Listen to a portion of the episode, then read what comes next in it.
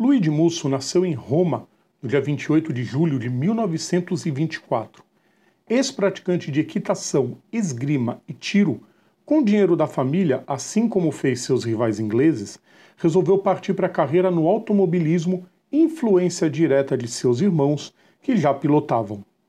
Musso iniciou ao volante de um Giannini de 750 cilindradas comprado por ele e se inscreveu no Tour da Itália de 1950 aos 26 anos de idade. Sua corrida terminou com o carro chafurdado em um monumento, mas dois anos depois conseguiu convencer um de seus irmãos a lhe ajudar. Com Strangelini emprestado, aí sim pôde mostrar talento. Isso fez com que em 53 fosse um dos jovens escolhidos pela Maserati para representar o Tridente nas corridas de turismo. Luigi não perdeu a chance e foi campeão italiano da classe 2 litros antes de ser alçado pela montadora italiana e fazer sua estreia na Fórmula 1 no mesmo ano. Um bom sétimo lugar lhe garantiu mais participações na temporada de 54. Terminou aquele ano com o segundo lugar na Espanha. No mesmo ano, venceu a Copa Acerbo, uma das mais famosas corridas fora do campeonato oficial da categoria, disputada em Pescara e seus mais de 25 quilômetros de extensão. Terça-feira, 25 de julho de 2023, e este é mais um Personagem de Terça.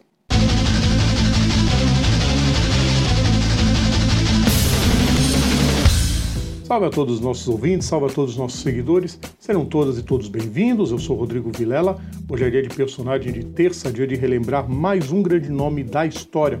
Antes de começar, o pedido que eu sempre faço para vocês: deixem um like nos nossos vídeos, compartilhem nosso conteúdo, inscrevam-se no nosso canal e ativem as notificações para ajudar bastante a gente.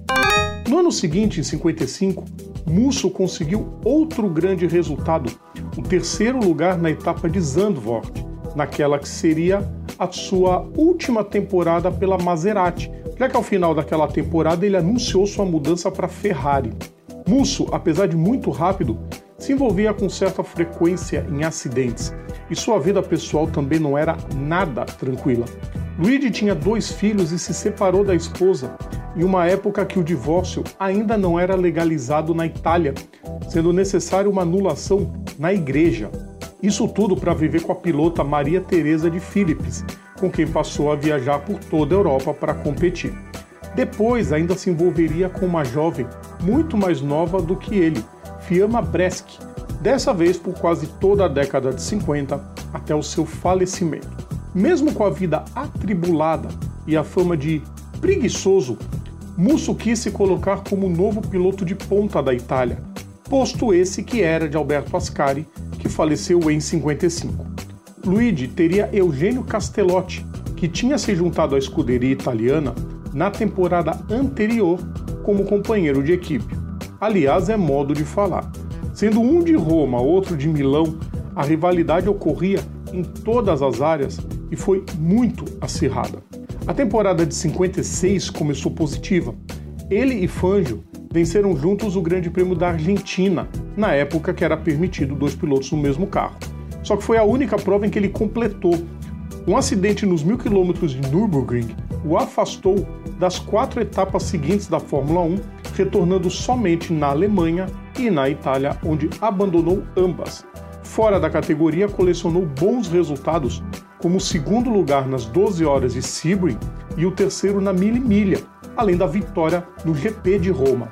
Aí veio o ano de 57. Musso já havia vencido os mil quilômetros de Buenos Aires pelo WSC, o Campeonato Mundial de Carros Esportivos, a bordo de uma Ferrari 290mm, derrotando aquele que seria um de seus mais ferrenhos rivais, Stirling Moss.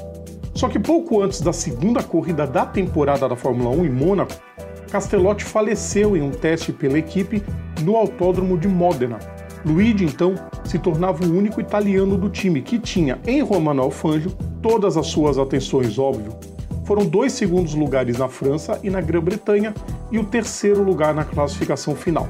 Musso ainda venceu mais uma prova não oficial em Reims e foi segundo nos mil quilômetros de Caracas.